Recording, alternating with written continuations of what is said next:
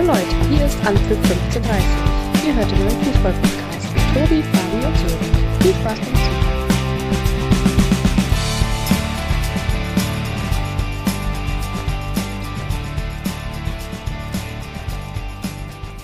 Einen schönen guten Abend. Herzlich willkommen zur ersten Halloween-Folge von Anpfiff 1530. Schön, dass ihr wieder mit dabei seid.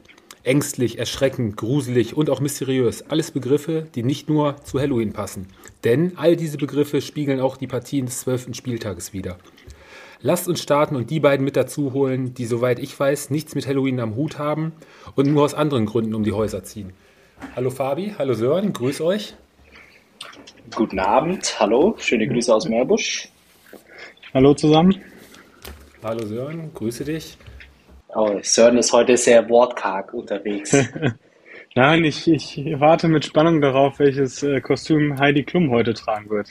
Oh ja, die war auf Instagram, ne? Also äh, fast, Richtig, ja. Äh, fast nackt. Ziemlich knappe Kleider, das habe ich heute Und- auch, haben wir alle gesehen, ja. Und dazu dürfen wir auch verraten, dass Sören bei uns in der WhatsApp-Gruppe einen neuen Nicknamen hat, nämlich den Schmusebär, die nackte Heidi. Wie kann eine Sendung besser beginnen? Wer, wer findet die Überleitung zum Fußball? Oh, Ja, von Halloween können wir noch den, den Bogen schlagen. Favorit, süßes oder saures Sören? äh, süß. Süß. Fabi geht eher auf sauer, soweit ich weiß, ne? Wenn Schmusebär süß ist, dann bin ich sauer auf jeden Fall. Dann haben wir den Bogen noch perfekt geschlagen. Ja, Sören ist wahrscheinlich ein bisschen angesäuert, dass wir heute die Folge aufnehmen und da nicht um die Häuser ziehen kann und klingeln gehen kann. Aber gut, Sören, damit musst du jetzt, ähm, Ja, ja, klar. ist okay. Ist okay für dich? Gut, alles Ja. klar. Ja, Sören, während du ja die Aufgabe hattest, am Freitag das Einzelspiel Bremen gegen Hertha dir zu Gemüte zu führen, kann der Fabi dir mit Sicherheit mal bis zur circa 59. Minute und, und 30 Sekunden noch erzählen, wie, wie das Derby war zwischen Düsseldorf und Köln, was bis dahin eigentlich ganz gut für die DEG lief. Ach, äh, komplett Versagen äh, meinerseits. Äh, ich war äh, mit Tobi zusammen beim Derby. Ähm, Empty Net Goal 3-1 Düsseldorf, 58 Sekunden vor Schluss. Ich los äh, nach ungefähr 12 Altbier Richtung äh, Auto, äh, warte sehnsüchtig auf meinen Fahrer. War eigentlich frohen Mutes und äh, die ganze äh, Belegschaft oder die ganzen Kollegen, die mit im Auto saßen, waren irgendwie total angepisst. Ja, und ich wusste ja erstmal gar nicht, worum es geht und musste dann erstmal rausfinden, äh, dass tatsächlich Unglaubliches passiert ist. Zum Leidtragen aller DEG-Fans und inklusive mir selber hat die DEG nämlich noch 4-3 verloren und ich habe davon nichts mitbekommen. Also, das wäre Fabi beim Fußball definitiv nicht passiert. Aber das sollte ihm, glaube ich, jetzt für die nächsten Spiele eine Lehre sein. Ne? Ach, das war die Lehre meines Lebens. äh, ja, sehr bescheiden. Ist eigentlich auch peinlich zu erzählen, um, um ehrlich zu sein. Ähm, naja, Aber, aber wir können es ja letztendlich wahrscheinlich, den Alkohol können wir ja auch vielleicht ein bisschen als Begründung vorschieben, ne? dass die Sinne da ein bisschen benebelt waren oder so. Aber, aber ich glaube, ich glaube, es war eher die Ordnerin, die mich permanent darauf hingewiesen hat, ich soll mich doch endlich setzen. Und äh, ja, dazu kam dann noch äh, ja, die, die Euphorie nach dem 3 zu 1, äh, die mich dann dazu bewegt hat, 58 Sekunden vor Schluss zu gehen und eigentlich eins der packendsten äh, Spiele, die ich jemals hätte sehen können, ähm, in dem Sinne auch verpasse. Äh, unglaublich. Ja, so ähnlich äh, ging es ja am Wochenende bei dem einen oder anderen Spiel dann auch zu mit Nachspielzeit, Tor und sonstiges. Ähm, ja, lass uns einfach mal starten. Das Freitagabendspiel, wie schon gesagt, Werder Bremen empfing Hertha BSC zu Hause. Und am Ende war es mal wieder die 85. Minute. Mal wieder die, Dampf, äh, die Dampfhupe im Bremer Weserstadion. Ja, und ein 1-0-Sieg für Werder Bremen nach zuletzt drei Spielen ohne Sieg. Zweiter Heimspiel-Sieg der Bremer zu Hause. Und unterm Strich, ähm, ja, was soll man bei dem Spiel sagen? Hertha wäre wahrscheinlich mit dem Punkt da ganz, ganz gut zufrieden gewesen. Und ähm, die Bremer nehmen das 1 zu 0 mit. War jetzt auch kein überragendes Spiel der Bremer, aber unterm Strich doch verdient. Oh, da würde ich, da würde ich nicht ganz mitgehen. Also ich glaube, dass es grundsätzlich auch, ich sag mal, 90 Prozent des Spiels ein ausgeglichenes äh, Duell war. Ähm, in der zweiten Halbzeit hätte es durchaus äh, Richtung Berlin kippen können. Die hatten schon bessere Möglichkeiten, gerade auch mit viel Tempo äh, immer äh, ja, versucht Bremen unter Druck zu setzen. Und äh, ja, für Bremen spricht im Moment einfach dieses, ja, dieses Spielglück und dann köpfst du halt ähm, fünf Minuten vor Schluss einen Ball rein. Ähm, aber ich würde schon sagen, dass es ein glücklicher ähm, Dreier war für, für Bremen. Also gerecht wäre es schon unentschieden gewesen. Ja, die Bremer nur zwei Abschlüsse in der zweiten Halbzeit. Ja, und dann halt der Lucky Punch von Niklas Füllkrug. Ähm, Fabi, das Tor hat er schon aus zwölf Metern so einen Kopfball zu setzen, war schon äh, verdammt stark, ne? WM-tauglich. ähm, vielleicht einfach kurz zum Spiel. Ähm, jetzt habe ich hier den Faden verloren, aber im Grunde genommen, das war, ähm, denke ich, eigentlich ein Spiel, Freitagabend ähm, leider viel zu häufig. Ich weiß nicht, wie es euch geht, aber die Freitagabendspiele sind in der Regel ja vom Niveau her nicht wirklich ähm, 100% äh, packend. Äh, trotz alledem hat es, äh, denke ich, von den von den Torchancen auf beiden Seiten irgendwo ein Stück weit gelebtes Spiel, dass die Bremer dann nach äh, drei sieglosen Spielen äh, irgendwo wieder den Bock umstoßen konnten, relativ spät in der Partie. Ja, äh, zeichnet sich äh, ja durch die ganze Saison auch ein Stück weit aus äh, für die Hertaner ein bisschen schade, um ehrlich zu sein, äh, weil ich glaube, es ist schon so ein leichter Aufwärtstrend äh, zu erkennen bei der Hertha, die sich aber halt, ja, in dem Sinne wirklich nie schaffen äh, zu belohnen. Und alles in allem, denke ich, äh, ja, ein Unentschieden wäre absolut gerecht gewesen und ein glücklicher Sieg äh, für die Werderaner, denen wird es egal sein. Und ja, die Hertha trauert ein bisschen hinterher, weil das sind eigentlich die Spiele, wo du schon punkten kannst und musst. Ja, und das ist ja zuletzt bei Berlin nicht so häufig äh, passiert. Ähm, ich meine, sind nee. auch nur zwei Punkte auf den Relegationsplatz. Ähm, ja, wir reden jede Woche aufs Neue, dann sagen wir mal so, jetzt kommt vielleicht der Turnaround, aber mit nur guten Spielen und ohne die ja, nötigen Punkte wirst du wahrscheinlich auch die nächsten Wochen da ziemlich weit unten mit drin stehen. Von daher, ähm, ja, die Bremer im gesicherten Mittelfeld, jetzt glaube ich 18 oder 19 Punkte schon auf dem Konto. Das sieht 18. soweit 18, alles soweit ganz gut aus. Und ja, bei der Hertha muss man mal schauen, wie es da äh, dann weitergeht in den nächsten Wochen. Ja, wobei man aber auch schon äh, sagen muss, ähm, bei der Hertha ist gibt auch Mannschaften in der Liga, die noch äh, hinter den äh, Berlinern stehen, die dann auch ähm, vor allem ja äh, defensiv auch nicht so kompakt auftreten. Und, und das ist eigentlich das, was äh, bei der Hertha auch äh, Mut macht, ein Stück weit. Äh, ich glaube, wenn ich es jetzt richtig im Kopf habe, vielleicht kann einer parallel nachgucken. Äh, ich glaube, er ist 17 Gegentreffer das ja. ist nicht so schlecht. Ähm, und da kannst du drauf aufbauen, aber du musst es halt dann nur mal schaffen, in der Offensive auch in der letzten Zone wirklich gefährlich zu werden und dann auch mal drei Punkte mitnehmen. Und das braucht die Hertha jetzt dringend. Mhm. Ja, die Hertha drittschlechteste Offensive, aber wiederum auch, ne? Nur Bochum und Schalke äh, mit elf Toren schlechter als die Berliner. Ist dann auch wieder so eine Sache. Wir reden immer von dem Offensivpotenzial der Berliner, was ja vorhanden ist, ne? Brauchen wir ja auch nicht drüber reden. ja, war, war, da nicht äh, Sören so begeistert vor ein paar Wochen?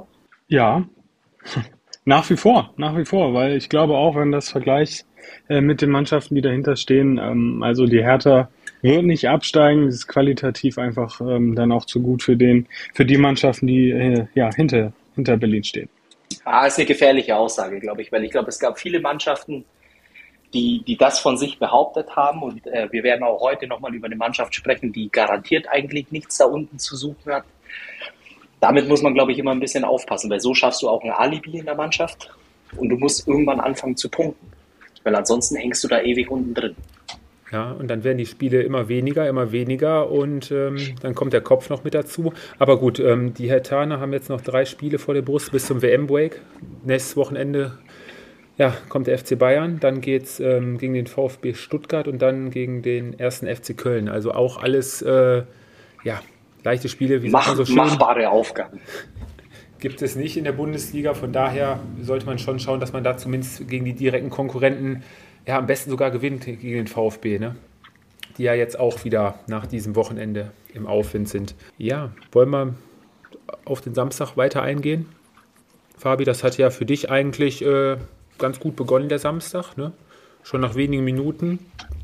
Und am Ende ja, war es dann ein ziemlich deutlicher Erfolg der Bayern gegen Mainz. Es war, denke ich, äh, wieder ein weiteres Ausrufezeichen ein Stück weit. Es waren äh, jeweils in der ersten als auch in der zweiten Halbzeit ja, ein bisschen äh, Anfangsschwierigkeiten beziehungsweise Stotterstart, je nachdem, wie man es nennen will. Aber dann ähm, ist es natürlich schon so, wenn sich die, die Qualität dann auf dem Platz natürlich ausspielen lässt, dann siehst du, dass in der Offensive vor allem bei den, bei den Bayern äh, wirklich ähm, ja, extrem viel Qualität. Das ist äh, absolut top in, in Europa oder mit einer der Top-Offensiven, die es in Europa gibt. Und die spielt es dann in der Qualität aus. Und das ist dann wirklich äh, teilweise phasenweise eben auch ein Genuss, äh, dort zuzuschauen mit dem Tempo. Ähm, trotz alledem, die Mainzer vielleicht äh, ein, zwei Törchen äh, zu hoch, äh, weil ich glaube, der Auftritt war in, in, Summe irgendwo okay. Äh, du kannst bei den Bayern verlieren und am Ende des Tages trotzdem verdienter Erfolg für die Bayern. Mhm waren ja zwischenzeitlich so dann auch die ein oder andere wirklich gute Chance für die Mainzer, wo die Bayern dann auch äh, ja, auf ihrer Seite ein bisschen äh, Glück hatten. Dann kam noch ein verschossener Meter zwischenzeitlich dann von Johnny Burkhardt mit dazu. Ähm, ja, aber wenn du in München ja dankbar ungünstig dann schon nach fünf Minuten zurückliegst, ja, dann steht es kurz vor der Halbzeit schon 3-0. Ähm, ja, dann siehst du ja relativ schlecht aus, kommst dann zwar noch zum Anschluss, oder? Ja, ich, aber ich, ich, muss ja sagen, aber dann äh, gibt es Mannschaften, die sich entweder ihrem, ihrem Schicksal ergeben oder dann so wie die Mainzer ähm, zumindest äh, versuchen, weiterhin Nadelstiche zu setzen. Und, und das war dann über 90 Minuten her, ähm, ja, definitiv auch äh, von den Mainzern wirklich äh, Hochachtung in dem Sinne, wie sie das Spiel dann auch zu Ende gespielt haben. Wurden ja in dem Sinne auch für zwei Treffer belohnt in Summe, glaube ich, äh, war es ein Auftritt. Ähm, man hat sich sowieso wahrscheinlich nichts ausgerechnet im Vorfeld der Partie. Man konnte ja befrei, äh, befreit aufspielen und am Ende des Tages Mund abputzen für die Mainzer. Das ist nicht äh, das Spiel, wo du drei Punkte holen musst ähm, und weitermachen. Mhm. Ja, immerhin die Bilanz trotz der Niederlage für Bo Svensson ist immer noch positiv gegen die Bayern. Ja, ne? da war noch. ich auch überrascht. Ja. Jetzt ist er, glaube ich, äh, bei fünf Siegen, zwei Unentschieden und jetzt vier Niederlagen, also als Spieler und Trainer zusammen. Ja, einer der wenigen, die das, glaube ich, äh, ja, von sich behaupten können. Ne? Fast der einzige, würde ich sagen, in der Bundesliga, oder? Ja, könnte durchaus sein. Ja, den Elfmeter von Manet, Fabi oder Sören, ähm, mehr als schlecht geschossen, im Nachschuss ein bisschen Glück gehabt dann. Ne? Und der Elfmeter von Johnny Burkhardt, ja, glaube ich, war noch schlechter. Ne? Sören hat nichts mehr zu sagen, aber ja, hast du vollkommen recht. Äh, der war wirklich äh, katastrophal schlecht. Äh, vielleicht auch noch bei den Bayern sechs unterschiedliche Torschützen. Ähm, ich glaube, das zeigt im Moment so die Ausgeglichenheit in dem Kader. Und ähm, das Schöne für die Bayern ist, dass sie nach wie vor von der Bank auch nachlegen können, ohne dass sie wirklich Qualität verlieren. Und besonders äh, für mich, äh, ja, Jamal Musiala, äh, diese Saison wird immer wichtiger, immer mehr unverzichtbar äh, für die Bayern und äh, sehr wahrscheinlich auch für die WM. Hm. Und ich weiß nicht, wie es euch geht, aber es ist ein Kicker, äh, wo wir uns wirklich glücklich schätzen können, dass wir den in der Liga haben und vor allem auch in der Nationalmannschaft. Das macht richtig viel Spaß, dem Kerl beim Kicken zuzuschauen. Was wir vielleicht auch noch sagen können, die Bayern haben unter der Woche auch ziemlich eindrucksvoll und ja, ziemlich abgezockt und ohne große Probleme eigentlich, nicht so wie im Hinspiel, auch noch so ein 13-0 beim FC Barcelona bei Robert Lewandowski gewonnen. Ja, auch, auch verdient. Ähm, deshalb, äh, ja, ich glaube, wir waren äh, selbst diejenigen, die keine Bayern-Fans waren, haben Bayern die Daumen gedrückt, äh, wobei ja schon vorher feststand, dass der FC Barcelona ähm, nicht weiterkommt in der Gruppe, was ja auch äh, sicherlich alle Fußballfans freuen dürfte. Nein, aber das war auch über 90 Minuten ja wirklich ein eindrucksvoller Auftritt. Ähm, Gerade auch, wenn man äh, bedenkt, dass das Barca ja das auch als, als Prestige-Spiel ausgerufen hat, ähm, da kam viel zu wenig. Und äh, das ist traurig, weil da eigentlich auch richtig viel Qualität auf dem Platz stand, aber Bayern hatte das über das gesamte Spiel ähm, ja auch im Griff und äh, hat auch verdient gewonnen. Hm, ja. O-Ton von äh, Pedri Fabi, die Bayern sind uns Lichtjahre voraus. Ja, kann man glaube ich so unterscheiden. Ja, ich, oder? Ich weiß nicht. Also ich, ich schaue ja auch ähm, hin und wieder Barca. Äh, jetzt übrigens auch wieder am äh, Sonntag war es, ja. Ähm, ich, was bei dem Spiel, glaube ich, äh, der große Unterschied war, und ähm, ich weiß nicht, wie es euch geht, es war jetzt kein Fußballfeuerwerk der Bayern äh, in dem Sinne, wo du sagst, okay, du hast jetzt Barca äh, an die Bank gespielt und 13-0 gewonnen. Ich fand halt einfach, es war seit ganz langer Zeit wieder mal ein Bayern-Spiel, wo die extrem aggressiv waren im, im Zweikampf. Auch äh, ja dieses ja, leicht dreckige Spiel auch ein bisschen, äh, vor allem in der Phase, wo Barca angefangen hat, ein bisschen besser die, die Spielkontrolle zu übernehmen. Ganz viel unterbinden mit ähm, kleinen Nicklichkeiten und eben äh, vor allem hinten defensiv ähm, Delikt, äh, Upamecano, das war wirklich überragend und defensiv gesehen wahrscheinlich eine der besten Leistungen der Bayern seit äh, ganz, ganz langer Zeit. Mhm. Also ich glaube, Robert Lewandowski hat sich ja auch bei der einen oder anderen Situation äh, ja, ziemlich äh, wehgetan. Ne? Also wenn man da die Bilder von Mattes Licht sieht, wie er da in die Zweikämpfe reingegangen ist, war schon, war schon ordentlich. Und natürlich herausstechend bei dem Spiel ist Serge Gnabry an allen drei Toren beteiligt und äh, für mich bis jetzt, glaube ich, mit die, der Traumpass schlechthin in diesem Jahr bis jetzt, äh, die Vorbei zum 1 zu 0, dieser Ball, wie, wie sagt man so schön, wie ein Messer durch die heiße Butter und dann Manet frei vor ähm, Terstegen gewesen, astreiner Ball gewesen von äh, Gnabry.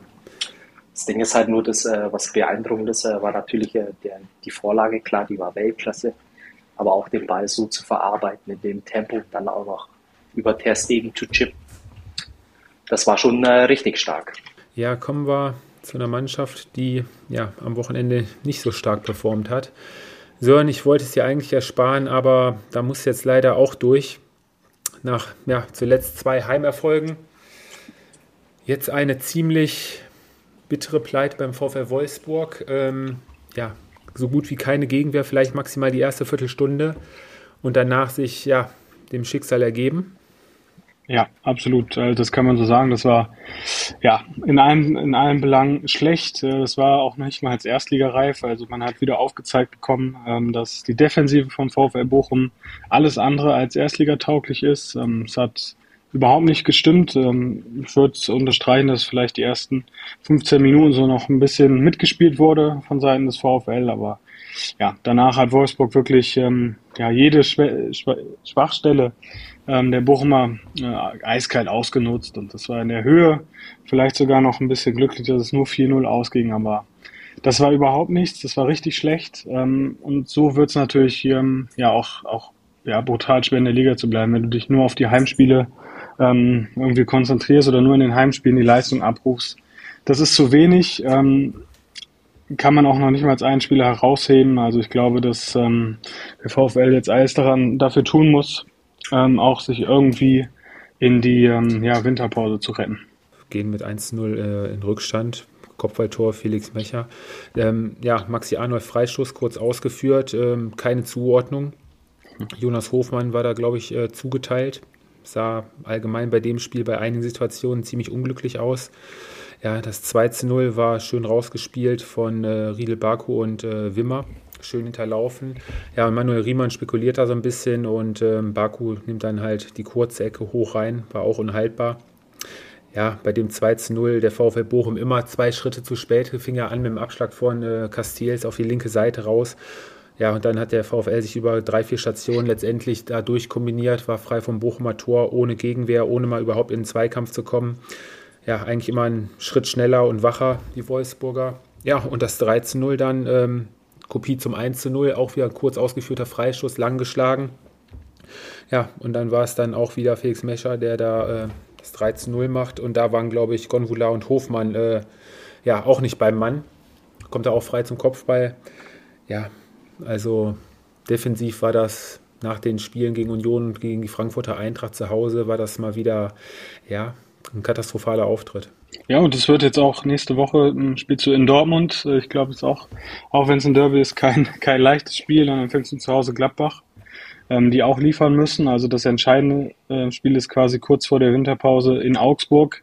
Ähm, wenn du da einen Dreier holst vor der Pause, dann geht's noch mit einem guten Gefühl. Aber ja, es muss ein ganz anderes Gesicht gezeigt werden. Und äh, im Moment sehe ich da auch ein bisschen schwarz, weil das war richtig, richtig schlecht. Und ähm, da konnte man in der Form, glaube ich, auch nicht unbedingt mit rechnen nach den äh, letzten Auftritten. Mhm. Und mit dem Sieg hat sich die Mannschaft von Nico Kovac, Fabi, äh, ja, jetzt fünf Spiele ungeschlagen, zwei Siege, drei Unentschieden, auch ein bisschen Luft äh, im Abstiegskampf verschafft, ne? Ja, also ich finde aus äh, Respekt gegenüber äh, allen Fans äh, der Bochumer oder dies mit den Bochumern halten, ich glaube, äh, braucht man hier relativ wenig zu sagen von meiner Seite, äh, trotz alledem muss man aber auch äh, unterstreichen, den, den Aufwärtstrend äh, ja, von der Kovac 11, absolut. Ich glaube, die letzten Wochen deutlicher Trend nach oben. so ein Heimspiel musst du auch äh, so souverän erstmal über die, die Bühne bringen. Ich glaube, äh, da hat man auch schon andere Spiele von den Wölfen gesehen. Absolut verdienter äh, 4 zu 0 Erfolg, äh, sehr reife Vorstellung äh, der Wolfsburger und sich eben auch ein bisschen Luft verschafft. Trotz alledem, irgendwie ähm, fällt es mir schwer, äh, die Wolfsburger irgendwo einzuteilen ähm, in, in Form von, wie geht's weiter, wo gehört die Mannschaft hin.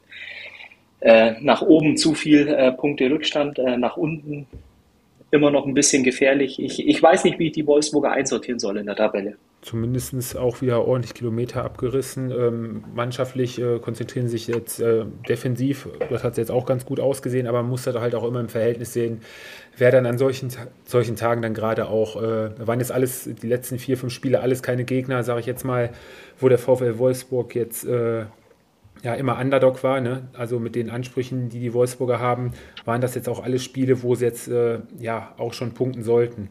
Also sei es jetzt Bochum, der 2-2 gegen Leverkusen, Leverkusen wissen wir alle, wie es da momentan ist, ne? In Gladbach 2-2, Augsburg 1-1, also ne? und ein glückliches 3-2 gegen Stuttgart. Ja gut, aber es ist natürlich schon auch eine äh, Tendenz, die eher in die richtige Richtung zeigt äh, im Vergleich zum Saisonanfang und das muss man glaube ich schon anerkennen, äh, weil jetzt in, in Regelmäßigkeit äh, zumindest keine Niederlagen hagelt äh, für die Wölfe. Nee, nee, richtig. Und auch eine der wenigen Mannschaften, die nur zwei Gegentore gegen die Bayern gekriegt haben. Ne? Da hat Niko Kovac ja dann hinterher auf äh, Mauern sich äh, ja, verlegt bei dem Spiel. Aber sei es drum. Ja, eine Mannschaft, der am Wochenende auch der erhoffte Befreiungsschlag gelungen ist bei der VfB Stuttgart. Dritter Sieg im vierten Spiel für Michael Wimmer nach den äh, Siegen gegen ja, Bochum-Bielefeld im Pokal. Jetzt der Last-Minute-Sieg gegen den FC Augsburg. Gerade aufgrund der zweiten Halbzeit, ähm, was der VfB da ja, abgeliefert hat, gerade in der Offensive, eine Chance nach der anderen rausgespielt. Ähm, ein absolut äh, verdienter Sieg für die Stuttgarter. Absolut. Absolut. Ich würde sogar schon sagen, dass ähm, sie nach dem 1-1 in der ersten Halbzeit auch das äh, Spiel komplett an sich gerissen haben. Ähm, 31 Torschüsse, das spricht für sich. Ähm, es war ein mehr als verdienter Sieg für Stuttgart und das ähm, hat mich auch richtig gefreut, ähm, dass sie da jetzt dann noch in der Nachspielzeit äh, den Siegtreffer geschossen haben, weil das war ja absolut eff äh, effektiv, dann natürlich auch die Chancen zu nutzen, aber eben auch verdient. Am Ende auch 62 Prozent Ballbesitz. Der FCR war ja hinterher noch nicht mehr in der, mehr in der Lage, großartige Entlastungsangriffe äh, ja, zu fahren. Und war es wirklich eine Frage der Zeit, bis dann der VfB sich dann auch endlich mal für ja, die gute Leistung belohnt. War ja in den letzten Wochen des Öfteren mal der Fall, ja, dass sie da nicht das Spielglück auf ihrer Seite hatten. Ja, fing ja bei dem Spiel auch wieder dankbar ungünstig an. Geraten da schon in der vierten Minute durch ein Gegentor von Niederlechner in Rückstand, schon das siebte Tor, äh, was sie in den ersten 15 Minuten kriegen. Ähm, Fabi, die ähm, Defensive, ich weiß gar nicht, Zagadou war es da, glaube ich. Ähm, ja. Ja, was sagen wir zu dem Zweikampf? Katastrophal, äh, Desaster. Und äh, das Beste, was ich tatsächlich äh, rund um das Gegentor gelesen habe, äh, war Sagadu hat einen Wendekreis wie ein LKW. Also da hat Florian Niederlechner sich, glaube ich, hinterher auch gedacht, das ging jetzt aber einfach, wie ich da dran vorbeigekommen bin. Absolut, ja, wirklich, definitiv. Also war ja keinster Weise eine Gegenwehr da zu sehen bei dem Tor. Macht er natürlich auch äh, schön, ne? läuft dann auf die kurze Ecke zu und schiebt ihn dann da rein. Ja, und dann, nur wenige Minuten später, 15. Minute, Girassi per Kopf nach einer schönen Flanke aus dem Halbfeld von äh, Bonasosa, der, ja, er kann auch mit rechts flanken, trifft da richtig schön mit dem Kopf. Ähm, aber auch da, ähm, ich glaube, Maxi Bauer war es da, steht da vor, warum zieht er den Kopf ein? Habe ich mich da gefragt. Ja, ja ganz genau. Also hätte man, glaube ich, auch äh, deutlich besser verteidigen können. Ja, und dann war es dann die 91. Minute hinterher, wo Waldemar Anton den VfB Stuttgart erlöst, im Schuss noch einen Krampf gekriegt. Schön von äh, Thiago Thomas da mit der Hacke vorbereitet in den Lauf. Und ja, dann ist ja, wie sagt man so schön, das Stadion abgehoben und äh, ja, alle lagen sich in den Arm und äh, ja, das war auf jeden Fall wieder der VfB, wie sich den die Fans erhoffen. Ne? Ja, und äh, ich, äh, wer Fehler macht, der muss auch dazu stehen. Ich muss mich in der Form, in, in aller Form bei Michael Wimmer, äh, glaube ich, entschuldigen, weil ich ihm ja letzte Woche noch äh, ein Stück weit die Klasse abgesprochen habe, so eine Mannschaft zu trainieren in der jetzigen Phase. Ich habe mich getäuscht. Ähm, gebe ich ehrlich zu. Das war nämlich ein Auftritt äh, des VfBs. Spätestens ähm, ja, ab der zehnten Minute, der wirklich stark war, hat man diese Saison schon öfter gesehen, jetzt auch noch dafür belohnt, relativ spät. Ich glaube, das ist äh, so ein Spiel, wo du wirklich ähm, ja, ein Stück weit Momentum schaffst und äh, den Turnaround einleitest und ähm, freut mich unglaublich für den VfB, sage ich immer wieder, eine Team oder eine Mannschaft, die einfach in die erste Liga gehört. Und der FCA Söhn, der wäre ja fast wieder mit seiner, ja, mit seiner Spielart fast wieder mit einem Punkt davongekommen. Diesmal hat es nicht gereicht. Ja, aber, aber ich würde schon sagen, dass, äh, dass man mit dem Saisonverlauf vom FCA definitiv zu, äh, zufrieden sein kann. Start war nicht so gut, aber da hat Enrico Maaßen ja auch geschafft, wirklich ähm, so sein Spiel jetzt mit der Mannschaft eben auch dann durchzuziehen. Sie sind eklig, sie kämpfen um jeden Ball, sie laufen viel. Ähm, so bleibst du vermutlich dann auch in diesem Jahr oder in dieser Saison in der Liga. Und das ist das, was wir vom FCA ja auch in den letzten Jahren ähm, eigentlich auch kennen. Mhm. Ja, aber jetzt sollte man auch mal wieder gucken, dass man da vielleicht auch mal im nächsten Heimspiel auch mal wieder ein Dreier einfährt. Ne? Ist jetzt auch schon ein paar Spiele her, wo sie da zuletzt mal wieder dreifach gepunktet hatten, weil, glaube ich, das 3-2 auf Schalke und dazwischen kam dann auch einiges an Unentschieden. Von ja, und ein Sieg gegen Bayern, den dürfen wir auch nicht vergessen. Ja, okay, gut. Ne, wieso Sieg gegen Bayern? Da haben sie doch verloren, das Pokalspiel.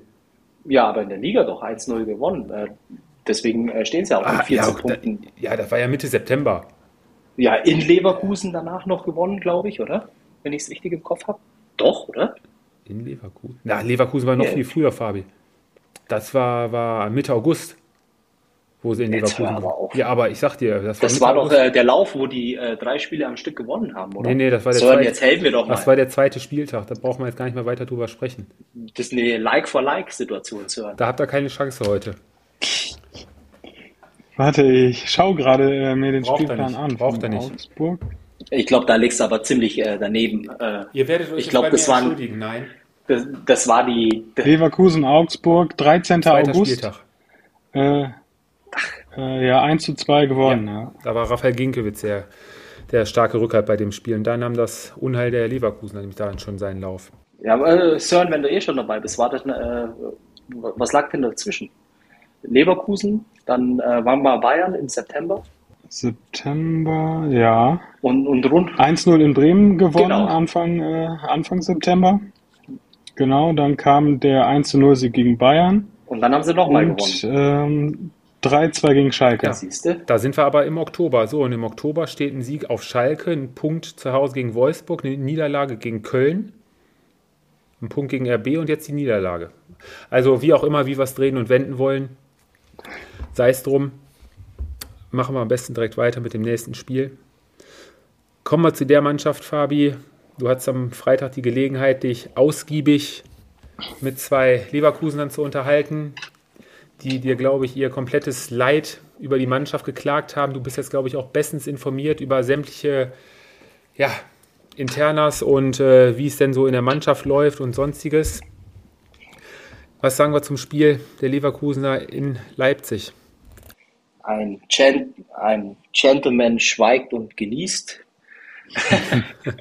ich darf nichts äh, verraten, aber so viel äh, zum Spiel kann ich sagen.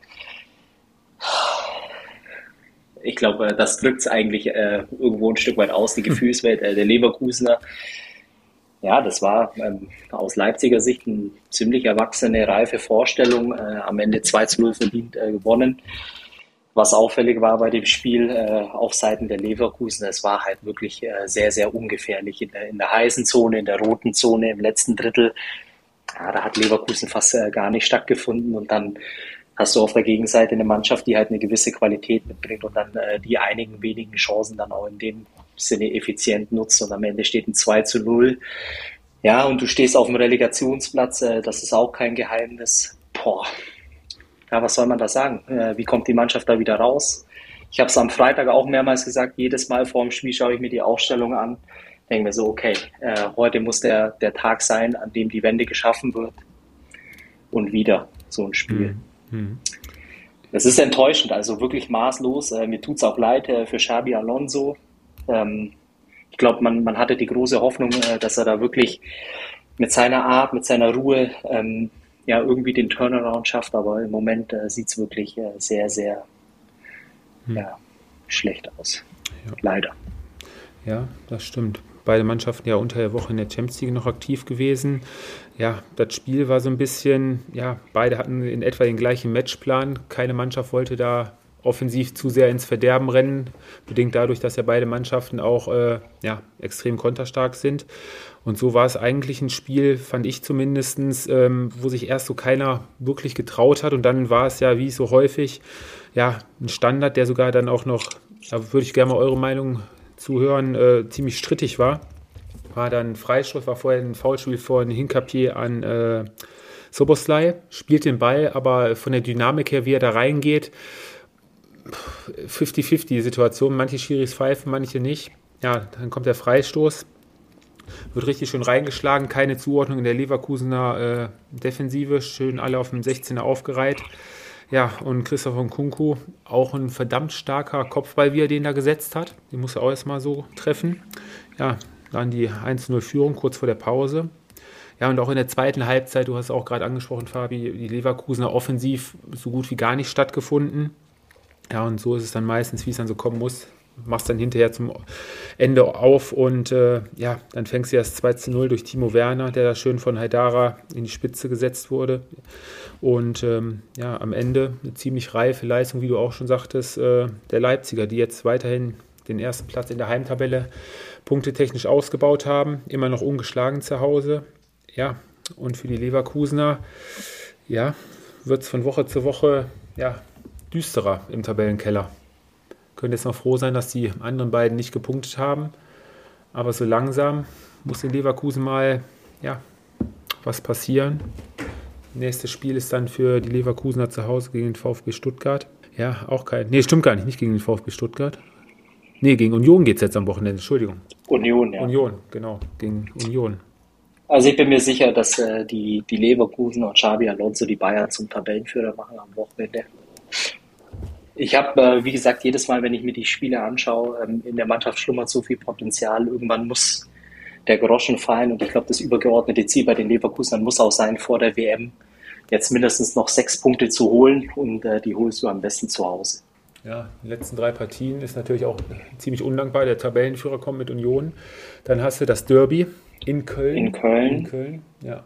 Und dann, ja, direkter Konkurrent, der VfB Stuttgart noch ja, das müssen sechs Punkte sein. Also ich glaube, in, in den beiden Heimspielen äh, musst du versuchen, sechs Punkte zu holen. Dann, äh, dann sieht es auch wieder ein bisschen freundlicher aus und dann kannst du den äh, Reset-Knopf drücken äh, während der WM und dann müssen die Jungs voll angreifen. Mhm.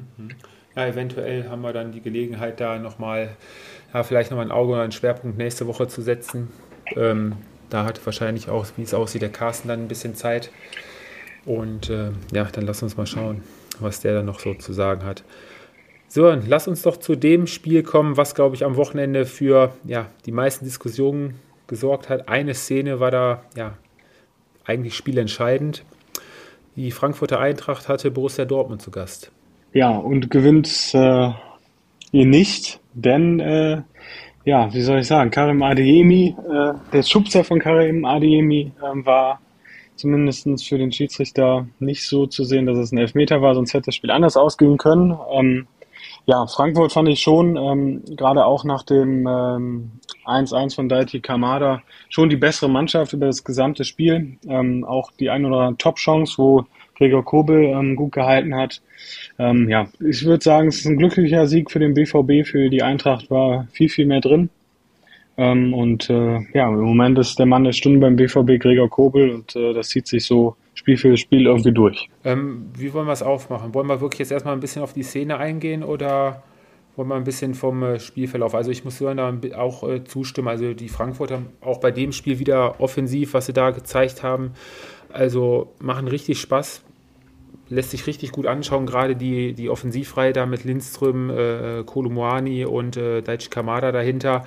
Das war jetzt am Wochenende auch wieder richtig, richtig stark. Der BVB hat da ja teilweise richtig Probleme gehabt, selbst mit zwei Leuten da, unter anderem Kolumuani, äh, überhaupt richtig äh, ja, unter Kontrolle zu bekommen.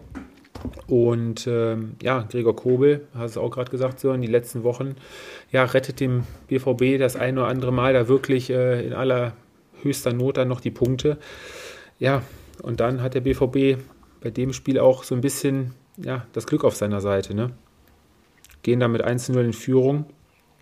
Julian Brandt war es. Ist auch, glaube ich, noch so ein Kandidat, der da auf der Liste des 55er Kaders für die Nationalmannschaft steht. Ja, schöner öffnender Ball von Sally Özcan auf die linke Seite, wo Donny Malen dann Tempo aufnimmt. Ja, Tuta ist da, glaube ich, ein bisschen zu offensivfreudig und geht da sofort in die Grätsche rein. Geht dann Malen vorbei, legt den Ball dann schön in die Mitte und äh, ja, da ist dann Julian Brandt, der das 1 zu 0 markiert. Das 1 zu 1, Kamada auch schon mit seinem siebten Tor in dieser Saison. Ja, schön abgezogen vom 16-Meter-Raum, einfach ansatzlos, wie ähnlich das Tor Fabi, glaube ich, von Jamal Musiala, ne? War ja auch so ansatzlos vom 16er, flach unten rein. Auch stark von Kolumani gemacht, wie er da zwei Leute auf sich gezogen hat. Ähm, Nico Schlotterbeck war es da, glaube ich, der da ein bisschen spät rausgerückt ist in der Szene. Ja, und dann war es kurz vor der Halbzeit, die Szene schlechthin. Der Jemi schubst da den einschussbreiten Lindström sowas von um beide Arme ausgestreckt und äh, ja, der Schiri hat es wohl nicht gesehen, hat das anders wahrgenommen. Ja, und dann müssen wir, glaube ich, mal auf den Kölner Kellner, Keller zu sprechen kommen, Fabi. Im Prinzip äh, eine ja, absolute Frechheit, äh, glaube ich, in der Situation äh, nicht einzugreifen und auf Meter zu entscheiden. Noch viel schlimmer finde ich dann ja auch die Darstellung äh, nach dem Spiel, ähm, als es dann darum ging, ähm, wie er seine Wahrnehmung auf dem Feld geschildert hat, äh, dann aber im, im nächsten Moment zugibt, nach äh, Sicht der, der Fernsehbilder äh, muss man ganz klar auf Elfmeter entscheiden. Ja, damit holt er automatisch den äh, VAR ins äh, Boot. Ich kann es mir nicht erklären, dass da keiner eingriff. Unfassbar. Hm. Und ich kann auch jeglichen Zorn äh, der Frankfurter Eintracht äh, absolut nachvollziehen. Hm, hm. Man hat ja jetzt auch viel gehört, gelesen und auch jetzt äh, die Bilder gesehen. Ähm, ist ja wirklich so, dass ähm, der Kölner Keller, Keller, wohl nur auf vier Bilder drauf zugegriffen hat, vier Perspektiven, obwohl sie, glaube ich, 20 zur Verfügung haben, sitzen da mit drei Mann und wenn ich mir das äh, ja mal so hochrechne, dann ist das ja eigentlich nicht schwer, wenn sich da jeder so seine ja, sechs Kameraperspektiven nimmt und einmal da drüber schaut, ne? Also ähm, du kannst mir jetzt nicht erzählen, dass äh, 83 Millionen andere Deutsche äh, sozusagen auf Elfmeter entscheiden äh, würden und vier Jungs sitzen irgendwo in Köln im Keller ja, und, und zehn über dieses äh, Foul hinweg. Äh, boah, das ist schon äh, sehr, sehr schwierig und fragwürdig meines Erachtens. Ja, so am, äh, Sonntag, da war ein ehemaliger Spieler, der hat das schön äh, gesagt, der, dann gehe ich in den Kindergarten, nehme mir ein kleines Kind raus und zeigt ihm die Szene und das kleine Kind sagt dann, der in dem gelben Trikot hat den in dem weißen Trikot ganz doll geschubst. Ne? Das sieht auch ein siebenjähriges Kind, glaube ich. Also. Ja, ich, für mich ist es nach wie vor fragwürdig, ähm, wie, wie sowas ähm, zustande kommt, ähm, dass man das komplett übersieht oder der Kölner Keller das nicht weitergibt. Ja, es ist ein großes Fragezeichen. Ich glaube, die, die da sitzen, sind eigentlich auch speziell darauf ausgebildet oder jeder Schiedsrichter, der dort sitzt, ist ausgebildet, ähm, äh, verschiedene ja, Sichtweise oder Blickwinkel zu analysieren. Dass, dass das nicht möglich ist, ist ein Armutszeugnis eigentlich auch für den deutschen Fußball. Ich glaube, man will da auch immer ein bisschen so der Vorreiter sein, gerade auch was äh, Technik im, im Fußball betrifft. Aber das ist ja eine Katastrophe und normalerweise, und ich hoffe oder ich glaube auch, dass intern beim, bei den Schiedsrichtern oder beim DFB da auch äh, das klar, klar angesprochen wird. Okay. Ähm, ich meine, die, die, die Abseitsszenen und sowas alles, das klappt ja alles soweit eigentlich ganz gut. Da lässt man sich dann auch mal gerne ein bisschen Zeit, lässt die Situation noch weiterlaufen. In der Zeit haben sie ja genug Zeit, sich die Szenen dann da schon anzugucken. Millimeter genau wird da alles äh, mit Linien gezogen, alles schön und gut. Ähm, ich verstehe einfach nicht, wo das Problem ist. Kann ich nicht als Schiedsrichter einfach mich dann selber davon überzeugen, bevor ich mich da dann auf andere Leute verlasse, die mir was ins Ohr flüstern? Da hätte er doch auch selber sagen können, komm, schick mir mal die Bilder auf den Bildschirm. Und er hätte ja die passenden Bilder auf dem Bildschirm, so wie das äh, bei Sky gesagt wurde, sogar äh, vorliegen gehabt. Ne? Das sind ja die gleichen Bilder, die wir als äh, TV-Zuschauer auch äh, gezeigt bekommen. Ich glaube, selber darf er nicht entscheiden, ähm, sozusagen, okay, ich habe es jetzt nicht genau gesehen, ich möchte jetzt nach draußen, sondern nur, äh, sofern der VAR eingreift und ihm die Möglichkeit gibt, auch nach außen zu gehen. Äh, trotz alledem, ich glaube, hier lag der Fehler eher bei den Jungs, äh, die ja im Kölner Keller die Bilder gesehen haben. Äh, die müssen eigentlich äh, klar und deutlich äh, ihm den Hinweis geben, äh, elf Meter. Ich glaube, die Bilder brauchst du dir als Schiedsrichter auch gar nicht mehr anschauen, weil es einfach glasklar war. Ich meine, dass, dass er es nicht gesehen hat oder vielleicht jemand vorstand oder von der Dynamik her anders aussah. Um Gottes Willen, jeder macht Fehler, macht keiner extra. Dafür haben wir eigentlich einen Kölner Keller. Ähm, hätte definitiv äh, vermieden werden können. Aber Vorschlag, was ist denn? Warum gibt es nicht sowas beim Tennis? Da hat jeder pro Satz seine zwei, drei Challenges, die kann er einsetzen. Wenn er recht hat, behält er die. Wenn er Unrecht hat und die Szene doch äh, anders gelaufen ist, wird eine abgezogen. Gib jedem Team zwei Möglichkeiten im Spiel, die einzusetzen. Schiedsrichter geht raus, alle haben genug Zeit, sich die Videobilder anzuschauen. Ist auch jeder mit zufrieden. Hätte bei. Aber, bei, ja. aber ich glaube, dann kommen wir irgendwann gar nicht mehr zum Fußballspielen. Ähm, weil ich glaube, es äh, so, so eine Auszeit oder so ein, äh, wie nennt man das dann, äh, Check, äh, wird er dann auch äh, im Zweifel in einem richtig guten Spiel auch als äh, taktische Maßnahme eingesetzt werden können. du kannst den Rhythmus von der Mannschaft komplett rausnehmen. Ähm, deswegen muss man irgendwo vorsichtig sein, wenn man solche Sachen auch noch mit einbaut. Ich glaube, dann sehen wir bald gar keinen Fußball mehr. Ich habe das nur, oder hier, wie gesagt, auch äh, gerade bei diesen schrittigen Toren oder wenn man es schlecht sieht, bei, auch beim Eishockey, Fabi, da haben wir es ja auch so, ne? Da sagt auch keiner was. Da meckert äh, keiner darüber, wenn es lange dauert oder sonst irgendwie, ne? Die Zeit aber da halte ich dagegen, genau, ja. äh, da, da reden wir dann aber von der Nettospielzeit. Ja, ja, genau. Ja. Das heißt, äh, die, die Zeit wird unterbrochen und äh, in so einem Spiel. Ich meine, dann äh, gibt der Schiedsrichter irgendwo nach Ermessensspielraum irgendeine Nachspielzeit aus zwischen drei und äh, sechs, sieben, acht Minuten was dann aber im Zweifel, und da haben wir ja auch schon oft Spiele gesehen, wo du dir denkst, okay, das waren jetzt drei, vier Unterbrechungen VAR und es gibt am Ende fünf Minuten Nachspielzeit, was es einfach in, in Summe nicht ausgleicht. Und äh, die Nettospielzeit äh, leidet darunter. Ja, finde ich. Ja, ja, das auf jeden Fall. Das ist ja immer hochgerechnet worden, dass ein effektives Fußballspiel von 90 Minuten unterm Strich maximal so eine Stunde läuft, ne, durch die ganzen Unterbrechungen bei Einwürfen und Torwartabschlägen und sonstiges. Ne? Äh, vielleicht noch ein äh, Statement zum Spiel ähm, meinerseits. Also ich glaube, ich, ich gebe euch beiden recht, äh, dass die Frankfurter in, äh, ja, im Topspiel die bessere Mannschaft waren. Vielleicht einfach nur hinzuzufügen von meiner Seite, äh, in dem Spiel haben sie sich selber geschlagen. Also klar, der, der, der Elfmeter, die strittige Situation ist das eine. Allerdings äh, die klägliche Chancenverwertung ähm, war natürlich dann äh, letztendlich der Grund, äh, ja, was den Frankfurtern dann äh, zum Verhängnis wurde die Chancen, vor allem auch in der zweiten Halbzeit, ja, die, die musst du dann halt einfach in so einem Spiel auch machen. Mhm, ja, dicke Möglichkeit da von, äh, von Jakic, dieser, dieser ja, Sohlenschuss, glaube ich, ne, den Gregor Kobel gerade noch rettet. Dann hier Götze, der Schuss, den Schlotterbeck auf der Linie klärt. Ja, und ähm, ja, dann das 2 zu 1 kurz nach der Halbzeit von ähm, Bellingham war es ja da. Niklas mhm. Süle spielt da einen schönen Ball in Richtung Zentrum am 16-Meter-Raum. Und da müsst ihr euch, wenn ihr da Lust habt, könnt euch die Szene nochmal äh, auch ganz langsam in Zeitlupe anschauen und auch das Bild mal stoppen. Ich habe es auch zwei, dreimal gemacht. Ähm, alle loben ja Mukoko, wie er den Ball da äh, weiterspielt und den Lauf von Bellingham leitet. Ja, ist ja alles schön und gut. Jakic sieht ein bisschen unglücklich bei dem Pass aus, als ob der Fuß zu kurz wäre. Nee, ist aber nicht. Ihr müsst euch mal den Ball anschauen. Der kommt schon leicht angesprungen und genau in dem Moment, wo Jakic seinen Fuß raushält, ist irgendwie eine Kuhle im Boden, dass der Ball nochmal, ich sag mal, ein paar Zentimeter höher springt.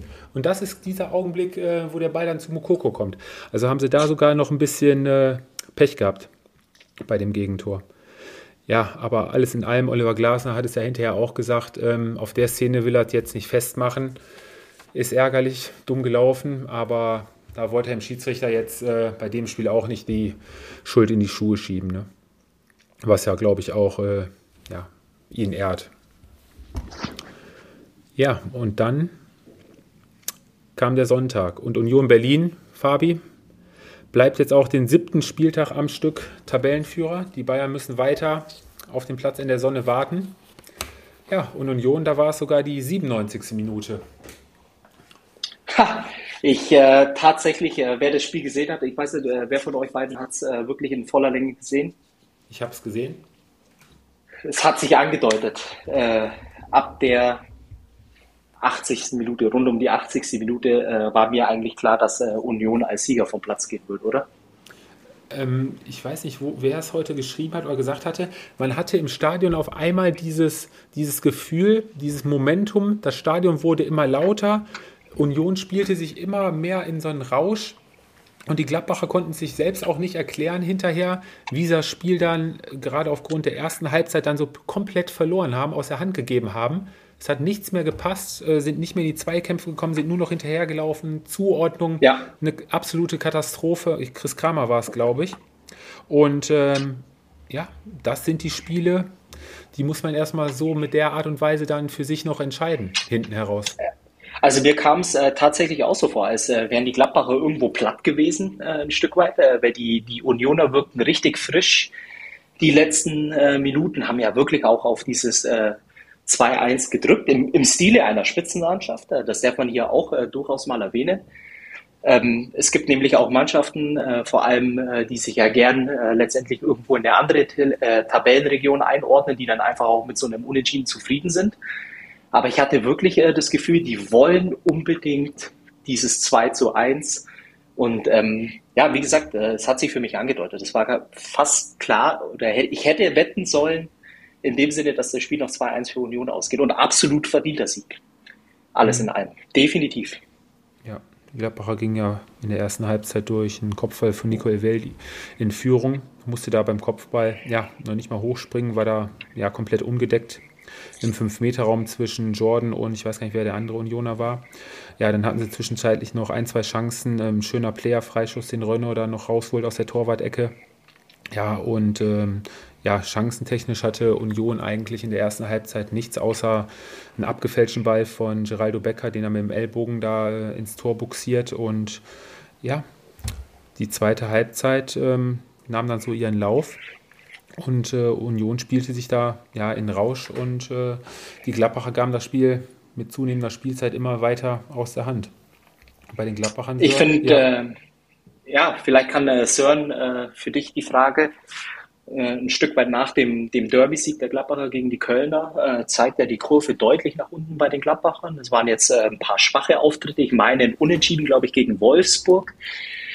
Niederlage gegen Frankfurt und auch äh, jetzt eigentlich wieder ein Spiel, wo du ja ähm, auch die erste Halbzeit eigentlich äh, phasenweise die, die schwächere Mannschaft warst. Woran liegt's? So, und ich gebe die Statistik noch mit auf den Weg. Die äh, Gladbacher seit dem Bayern-Spiel, seit dem 1-1, acht Spiele gespielt, acht Punkte geholt. Ja, ich glaube, dass, äh, dass die Gladbacher es aktuell nur hinkriegen, eine gute Halbzeit äh, zu spielen. Es war letzte Woche ähm, gegen, gegen Frankfurt ähm, haben sie eine Halbzeit, die erste Halbzeit komplett verschlafen, äh, 3-0 zurückgelegen, dann die zweite Halbzeit war wesentlich besser. Ähm, klar hat es dann nicht mehr gereicht und ich fand jetzt gegen Union auch, du gehst einzeln in Führung. Ähm, ja, und in der zweiten Halbzeit hast du das Fußballspiel komplett eingestellt, hast äh, darauf gewartet, was Union Berlin macht. Ähm, die haben es dann eben dann auch mit, mit, dem Stadion im Rücken halt richtig gut gemacht und es kam keine Gegenwehr. Und wenn du nur in der Lage bist, eine gute Halbzeit zu spielen oder dich für, für nur 45 Minuten konzentrieren kannst, dein Spiel durchzuziehen, ähm, dann wird's richtig eng. Und ähm, sie konnten auch ihr, ihr, ihr gewohntes Passspiel, das, was sie ja am Saisonanfang ähm, eigentlich ausgemacht hat, auch in der zweiten Halbzeit jetzt gegen Union, äh, überhaupt nicht durchbringen. Und ähm, ja, da, da ist, wird viel Arbeit äh, auf Daniel Falke vorkommen. Jetzt am Freitag gegen Stuttgart, ähm, da muss eigentlich schon Sieg her weil sonst ähm, ja, bist du schon auch irgendwie wieder mit im unteren Tabellen Mittelfeld. Und da gehört Gladbach eigentlich nicht hin. Ja, mit ausschlaggebend äh, in der zweiten Halbzeit mit Sicherheit auch äh, die deutliche, ähm, wie sagt man, ähm, hat sich Union deutlich mehr in die Zweikämpfe reingehauen. In der ersten Halbzeit äh, nur 38 Prozent gewonnen. Umschaltmomente gar nicht. Die Gladbach haben das nach der 1-0-Führung auch ja, sehr clever gespielt, hatten in der ersten Halbzeit wirklich ihren Ballbesitzfußball und haben dann selber immer wieder auf Umschaltmomente gelauert. War ja so, dass sich beide mehr oder weniger versucht haben zu spiegeln. Und äh, ja, in der zweiten Halbzeit war es ja dann Urs Fischer, der einmal einen Dreifachwechsel gemacht hat. Unter anderem kam da ja Behrens und Leveling. Und ähm, dann nochmal noch mal einen Wechsel, die letzten beiden nochmal reingehauen. Da war ja dann volle Offensive. Und ähm, ja, bei dem 1 zu 1 durch äh, Behrens, der da mit dem Kopf zur Stelle ist, müssen wir, glaube ich, auch mal einmal die Flanke, die ist eine halbe Ewigkeit unterwegs, segelt da ja, Richtung 5-Meter-Raum, da stehen drei Gladbacher, Sippel kommt da raus und wer war es? Ja, Behrens geht da hoch zum Kopfball. Da darf so schon gar nicht äh, das 1 zu 0 fall, äh, der Ausgleich fallen. Ja, und bei dem 2 zu 1, äh, ja, genau das Gleiche, ne? Ist auf der Flanke, da pennt äh, Scully, da spielen sie Ecke kurz aus, Scully turnt irgendwo am 5-Meter-Raum rum, anstatt dann ja, an dieser, wie sagt man, an dieser Linie zu stehen, wo er maximal stehen darf bei der Ecke zum Stören, ja, und dann dieses Doki, der dann per Kopf zur Stelle ist. Ne? Auch keine Zuordnung in der Gladbacher Defensive, haben sich so ein bisschen selber zuzuschreiben. Und Union stapelt weiter tief. Urs Fischer sagte, 40 Punkte bleiben weiterhin das Ziel und danach schaut man dann mal weiter. Ist, glaube ich, äh, eine ganz gute Taktik. Fahren sie momentan die ganze Saison schon ganz gut mit. Von daher, ja, schauen wir mal, wie es dann bei Union dann weitergeht. International sieht es bei Union ja auch ganz gut aus. Da haben sie auch alle Chancen, dann weiterzukommen. Ich habe noch eine Schätzfrage für euch. Fabi Sören, da seid ihr ja relativ gut drin. Union seit 2019 in der Bundesliga. Schätzt mal, wie viele Punkte die geholt haben und wie viele die Gladbacher geholt haben in der Zeit. Hm. Ich sage 138 für Union. Ja. Und äh, die Gladbacher 80, 85, 89. Boah, 160 zu 100. Ja, so ein bisschen auch ganz gut dran. Die Unioner haben äh, sage und schreibe 171 Punkte geholt seit Boah. 2019 und Gladbach in dem gleichen Zeitraum, das zeigt aber glaube ich auch, dass die Gladbacher die letzten Jahre ja ziemlich in den Erwartungen hinterher waren, ähm, 175. Also nur vier Punkte mehr geholt im gleichen Zeitraum. Doch so viel. Okay. Ja, aber ich meine, Union als Aufsteiger mit 171, nur vier Punkte weniger. Äh, spricht, glaube ich, auch dann eher für Union anstatt für Gladbach. Ne? Ja, Fabi, kommen wir zu der Mannschaft, die ja, dir ja schon die ganze Saison oder uns die ganze Saison Freude bereitet. Wer das Spiel unter der Woche schon gesehen hat, äh, hat da richtig mitgefiebert, wo sie ja dann noch kurz äh, vor Schluss den ja, viel umjubelten Ausgleich gegen Olympiakos gemacht haben. Jetzt am Wochenende war es auf Schalke ein ja, ziemlich abgezockter, routinierter 2 zu 0 Auswärtssieg mal wieder Mitspiel entscheiden. Der Mann der letzten Wochen, ja, Vincenzo Grifo, auch wieder beide Tore gemacht. Beim SC Freiburg, die spielen sich momentan oder sind momentan auch auf so einer Welle des Erfolges. Ne? Mannschaftliche geschlossen. Super verdienter äh, 2 zu 0 Sieg. Ähm, stets über 90 Minuten die Oberhand äh, im Spiel behalten. Äh, super individuelle Qualität auf dem Platz. Äh, Grifo äh, als äh, Anführer am, am Sonntag. Ähm, ja, äh, was soll man da für Superlative finden? Ähm, jedes Jahr mehr, wo die Freiburger wirklich sich etablieren in der Spitzengruppe der, der Bundesliga auf eine ziemlich charmante, ähm, Sören würde jetzt sagen, süße Art und Weise. Äh, macht einfach Spaß, da zuzugucken. Ähm, tolles Team, toller Club, toller Trainer. Ähm, ja, mehr möchte ich eigentlich zu dem Spiel auch gar nicht sagen. Mhm. Ja, die Freiburger von den letzten zehn Spielen nur das eine Spiel gegen die Münchner verloren. Und ähm, ja, so ein, der FC Schalke mit Neutrainer Thomas Reis an der Seitenlinie hat da auch noch einiges an Arbeit vor sich. Time to rise. Ja, ich glaube, dass äh, äh, ich glaube, dass äh, die erste Halbzeit eigentlich äh, der Fokus schon darauf lag, defensiv zu stehen. Da hatte Freiburg ja auch schon alles im Griff. Dann ähm, kriegst du zum relativ ungünstigen Zeitpunkt dann das Gegentor kurz vor dem, dem Halbzeitpfiff. Ähm, aber ja, auch in der zweiten Halbzeit. Ich glaube, das ist, äh, reicht im Moment noch nicht für Schalke, da irgendwie ähm, ja dann auch eine Spitzenmannschaft wie Freiburg in Bedrängnis zu bringen. Ähm, die nächsten Wochen werden, glaube ich, entscheidender sein für, für Schalke, gerade jetzt äh, nächste Woche gegen Bremen ähm, und äh, darauf die Woche, ich glaube, gegen Mainz. Äh, das sind zwei Spiele, die du dann, wenn du drin bleiben willst, auch gewinnen musst. Aber jetzt, ähm, das war, das war noch nicht, da war auch noch nicht viel zu sehen vom, vom Fußball, den Thomas Reis spielen lassen will. Ähm, und äh, ja, da gegen Freiburg musst du die Punkte nicht holen, sondern dann auch wirklich erst mhm. nächsten Woche. Die Freiburger ja auch in der zweiten Halbzeit weitestgehend die spielbestimmende Mannschaft hatten da, bevor das äh, 2 zu 0 fiel, davor auch schon einige gute Chancen, auch nochmal Grifo, Ginter per Kopfball und so. Ähm, die Schalker waren bemüht und hatten aber ihre ja, einzigen beiden Torabschlüsse, die jetzt auch nicht so gefährlich waren, durch Kraus und Mohr dann ja wirklich erst in der Schlussviertelstunde, wo das Spiel ja bis dato eigentlich schon gelaufen war. Da ließen dann auch ein bisschen die Kräfte bei den Freiburgern nach.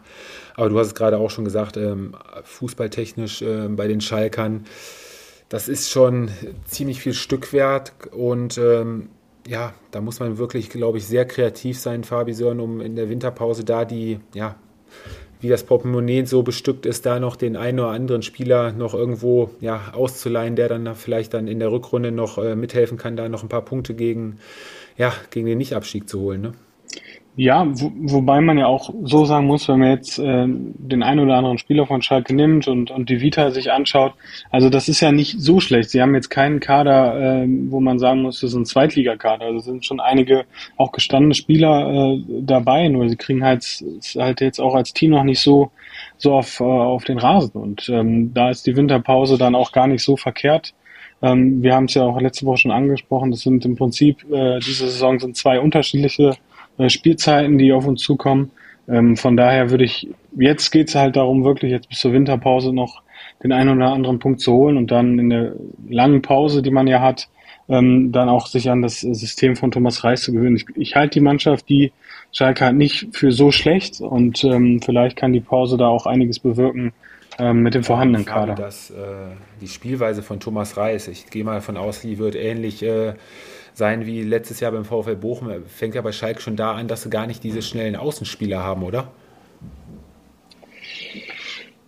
Ich weiß nicht, äh, ich glaube, äh, Thomas Reis ist ein Trainer, der es äh, immer wieder geschafft hat, auch beim VfL Bochum das Bestmögliche aus der Mannschaft rauszuholen was er immer wieder betont und, und das finde ich auch absolut richtig, äh, dass es äh, für seinen Ansatz, für, für seinen Spielstil, äh, den er spielen lassen will, mit der Mannschaft, die ihm zur Verfügung steht, es braucht immer ein bisschen Zeit.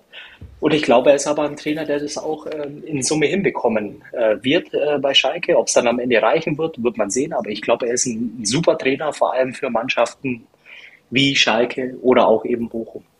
Ja, okay. So, in deiner Einschätzung, kommen da noch ein paar Punkte bis zur Winterpause oder meinst du, das wird. Äh ja, doch, doch. Also ich glaube schon, jetzt gerade ähm, gegen Bremen nächste Woche, ich glaube schon, dass da was möglich ist. Und dann ähm, hast du noch ein Heimspiel gegen Mainz. Also ich glaube schon, dass sie, wenn es gut läuft, ähm, ja, mit vier Punkten dann in die Pause gehen. Aber ähm, doch, ich, ich halte, wie gesagt, ich halte den Kader nicht so schlecht. Ich glaube auch, dass wir in der Rückrunde ähm, einiges noch von Schalke sehen werden und äh, abschreiben sollte man äh, Essen auf auf Punkte auf Platz 15. Ja, so langsam könnte man dann anfangen zu punkten. Ja, letztes Spiel am Sonntag. Ja, haben beide gepunktet. Der erste FC Köln und die TSG Hoffenheim trennen sich äh, am Ende, glaube ich, dann doch, kann man sagen, schiedlich friedlich mit 1 zu 1. Der FC nach dem kurzen 48-Stunden-Break nach dem Spiel am Freitag ja, was ja verlegt wurde von Donnerstag auf Freitag aufgrund von Nebel in, wo war es nochmal? Slo in Slowak? Slowako, genau. Slowako. Und ähm, erste Halbzeit der FC, die ja deutlich besser, äh, deutlich nicht, aber schon die agilere Mannschaft im Spiel, offensiv. Florian Kainz und die Kölner da mit 1 in Führung. Linden Meiner hatte sich da auf der rechten Seite gegen Kevin Vogt durchgesetzt. Allgemein bei dem Spiel, die, äh, die Hoffenheimer immer wieder Probleme mit Meiner gehabt auf der rechten Seite, viele Laufduelle verloren. Ähm, ja, legt das schön vor von rechts, auch keins das 1 zu 0. Und dann nach 35 Minuten dann ja, der erste Angriff der Hoffenheimer über Baumgartner nach Ballgewinn Rudi. Schön auch mit Tempo vorbei an äh, Soldo. Und dann auf den kurzen Pfosten findet Brun Larsson, der mit dem Oberschenkel dann das ähm, 1 zu 1 macht. Ähm, ja, erwähnenswert vielleicht noch in der zweiten Halbzeit. Kabak fliegt dann in der 85. Minute vom Platz gelb-rot. Muss man, glaube ich, geben. Und ähm, ja, dann kurz vor Ende hatte die TSG sogar noch durch Kramaric, der den Ball dann reinspielt in die Mitte, äh, noch die Riesenchance zum 2 zu 1 Lucky Punch, aber in der Mitte verpassen dann Rütter und Baumgartner. Ja, alles in allem, glaube ich, kann die TSG auch ähm, mit einem Punkt in Köln ganz gut leben. Der FC, trotz vieler Ausfälle, auch wieder ein gutes Spiel gemacht, aber am Ende auch in der zweiten Halbzeit äh, hat man dann schon gemerkt, dass der Kader da definitiv nicht so breit aufgestellt ist ähm, und da schon einige Körner auf der Strecke geblieben sind. Aber dafür ähm, haben sie es gut gemacht und ja, kann man, glaube ich, einen Strich drunter ziehen, dass das ein Spiel war, ja, wo beide ganz gut mit leben können, mit, dem, mit der Punkteteilung. Ja, aber eigentlich hätte ich von, von Hoffenheim schon ein bisschen mehr erwartet. Gerade wenn man, wenn man weiß, dass äh, Köln relativ wenig Zeit hat, ähm, ja, sich darauf vorzubereiten oder zu regenerieren, da hätte ich äh, mir von der TSG schon mehr Tempo erwartet, gerade auch in der zweiten Halbzeit. Ähm, klar, von Köln hat man es erwartet, dass da nicht mehr viel kam, aber von Hoffenheim kam da relativ wenig. Ähm, also würde ich schon sagen, dass Hoffenheim hier eigentlich ähm, auf drei Punkte hätte spielen müssen, aber für Köln ist das absolut in Ordnung. Von, von Hoffenheim hätte ich mir da ein bisschen mehr erwartet. Ja, also ich glaube, es war ein Spiel, was kein Sieger verdient gehabt hätte. Es war auch ähm, ja, wenig, wenig mitreißend, äh, würde ich sagen, weil es viel zu harmlos war von beiden Mannschaften. Ich glaube, den Kölnern hat man dann irgendwann in der zweiten Halbzeit oder im Laufe der zweiten Halbzeit angemerkt, ja, dass ein bisschen die Körner fehlen. Äh, wie das Sören auch sagt, äh, die Hoffenheimer, das ist eigentlich so ein Klassiker, wo du dann auch drei Punkte einfahren musst, äh, wenn du dich wirklich auf den internationalen Plätzen festbeißen willst. Wieder mal ähm, nicht geschafft, in dem Sinne dreifach zu punkten. Am Ende des Tages aber ein unglaublich gerechtes Unentschieden. Sehr schön. Ja, dann sind wir soweit durch. Eine gute Stunde haben wir jetzt rum. Sind wir wieder gut durch die Sendung durchgekommen. Fabi, Gewinner des Spieltages machen wir noch? Gibt es die äh, Kategorie noch? Oder? Ja, wir haben die ja ein bisschen, bisschen aufgeweicht und sind da ein bisschen, glaube ich, kreativer geworden. Ähm, ich weiß ja nicht, oder ob der Sören jetzt erstmal mit seiner Frage der Woche kommen will oder ob er da überhaupt was vorbereitet hat. Ich habe was vorbereitet, selbstverständlich. Ja, komm, dann lass uns die vorziehen, dann überlegen wir uns noch was. Okay, also ich habe im Prinzip äh, zwei Fragen, die aufeinander aufbauen. Und zwar ähm, beim Spiel Wolfsburg gegen Bochum haben Lukas und Felix Metscher äh, zusammengespielt. Ähm, das ist äh, ja in der Zeit, in der sie in Wolfsburg spielen, noch nicht so oft vorgekommen. Wie oft ist es vorgekommen? Dreimal. Drei hätte ich jetzt auch gesagt, dann sage ich viermal. Ah. Äh, insgesamt zweimal und jetzt natürlich noch die Frage, ähm, das ist das Spiel aus der vergangenen Saison, ähm, standen sie auf dem Platz, äh, gegen welchen Gegner? Stuttgart. Äh, Augsburg. Nein, bei der 2 zu 3 Niederlage ah, gegen den FC okay. Köln. Okay. Ja, gut. Nicht schlecht, nicht schlecht. Ja, ich würde dann heute mal einfach anfangen und als, äh, ja, für mich als Gewinnerspieltag, also als fairen Sportsmann, ähm, Oliver Glasner mal hervorheben, der hinterher im Interview nach dem Spiel, viele andere Trainer sind da, glaube ich, werden bei solchen Situationen deutlich mehr aus der Haut gefahren. Oliver Glasner hat das alles ganz nüchtern analysiert und ähm, hat dem Schiedsrichter da in dem Sinne auch nicht wirklich die Schuld gegeben, hat das alles ganz sachlich analysiert und ähm, ja, Fehler macht jeder und äh, von daher mein Gewinner des Spieltages durch seine positive Art, ähm, Oliver Glasner. Sören? Ja, für mich der VfL Wolfsburg, der sich da jetzt so ein bisschen auch äh, im Tabellenmittelfeld, im langweiligen Tabellenmittelfeld äh, festgespielt hat. Mein Gewinner des Spieltags, äh, Gregor Kobel, ähm, weil er seit äh, Wochen äh, absolute Weltklasseleistung äh, liefert, absoluter Rückhalt der Mannschaft. Ohne Kobel wäre es wahrscheinlich ja, viele, viele Punkte weniger, äh, die die Dortmunder gesammelt hätten. Und ich glaube, äh, das hat er sich äh, verdient, nachdem er ja bei seinem Comeback ein bisschen ja, im, im negativen Spotlight äh, stand, äh, auch in der Champions League. Absolute Weltklasse. Können Sie froh sein, dass Sie so jemanden hinten drin haben.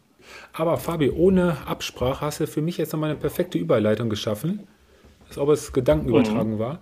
Ähm, die WM steht ja auch ja in den nächsten Wochen vor der Türe. Ob wir da noch äh, viel drüber sprechen werden, ob wir da einen Podcast weitermachen werden, müssen wir uns mal absprechen. Aber ähm, wir können ja mal jetzt so jede Woche einmal so in die einzelnen Bereiche schauen. Und dann können wir ja heute zum Abschluss, das dauert glaube ich dann auch nicht ganz so lange, einmal die äh, Torhüter durchgehen, aber für uns einfach mal sagen, welche drei wir mitnehmen würden. Ja, da kann man, das ist ganz einfach äh, für mich. Äh, Kevin Trapp, äh, Marc-André Ter Stegen und Manuel Neuer und alle anderen haben in dem Kader nichts zu suchen. Okay, okay. Da sind ja jetzt noch ein, zwei andere jetzt ja heute und gestern aufgetaucht, die ja wohl auch mit auf der Liste stehen. Sören, ähm, Wobei, ja. jetzt äh, stopp, mir fällt ein, war nicht äh, bei, der, bei der letzten WM, äh, ist da nicht Ulreich noch als dritter Torwart mitgefahren, wegen Verletzungen und allem drum und dran? War das nicht in, äh, war das so in Russland? Kann das sein? Äh, das kann ich jetzt so aus dem...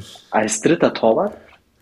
Das muss das Sören nachgucken äh, für die nächste Folge. der, Sören, der Sören kann uns jetzt erstmal sagen, äh, welche Überraschung er mit, mitnehmen würde. Hm. Wird ja auch spekuliert, ob vielleicht sogar noch ein vierter Torwart noch mitkommt, weil man ja nicht weiß, inwieweit sich die Verletzung von Manuel Neuer jetzt ja, ja, ich glaube schon, dass wenn Neuer fit ist, äh, Neuer auch spielen wird. Ähm, danach der zweite beste deutsche Torwart, den wir haben, ist Kevin Trapp. Ich glaube, da sind wir uns auch alle einig. Und für mich äh, vielleicht nicht ganz äh, die ja, nachvollziehbare Wahl, äh, wenn es international äh, wenn man es international äh, betrachtet, aber für mich ganz klar Manuel Riemann. Ob der auch Bescheid weiß, dass er auf der Liste steht oder doch nicht, äh, das äh, weiß ich jetzt nicht. Aber Oliver Baumann und äh, wer war es noch heute, hatte ich gesehen, ähm, Bernd Leno steht ja wohl noch mit äh, drauf. Ach. ja, du, momentan also die Leistung äh, mit, mit äh, Fulham wohl auch ganz gut. Kriegt auch äh, jedes Wochenende ganz gute Kritiken. Ich weiß nicht, wie weit da, ja, Andi Köpke und Co. da ja, ihre Augen noch ähm, international haben. Aber ich glaube, mit Neuer, Testegen und Trapp könnten wir, sollten wir schon, äh, glaube ich, ganz gut liegen. Nächste Woche können wir uns ja dann mal Gedanken über die Abwehr machen. Da wird es wahrscheinlich den einen oder anderen Kandidaten geben, wo wir bestimmt rege Diskussionen führen werden und müssen. Und dann schauen wir einfach mal in der nächsten Woche, was uns da die Abwehr dann so bringt. Ja. Ja, dann äh, bleibt an der Stelle nur noch äh, auch vielleicht nochmal ähm, Glückwünsche für ein tolles Turnier unserer U17-Mädels bei der Weltmeisterschaft, die äh, letztendlich äh, erst im Halbfinale an Spanien Ganz gescheitert knapp. sind. Mhm. Ganz knapp 90. Äh, Minute und jetzt im Elfmeterschießen äh, gegen Nigeria den kürzeren gezogen haben. Aber auch da wächst was heran. Der Frauenfußball kann sich freuen. Genau. Sören? Sören, wie willst du das noch toppen?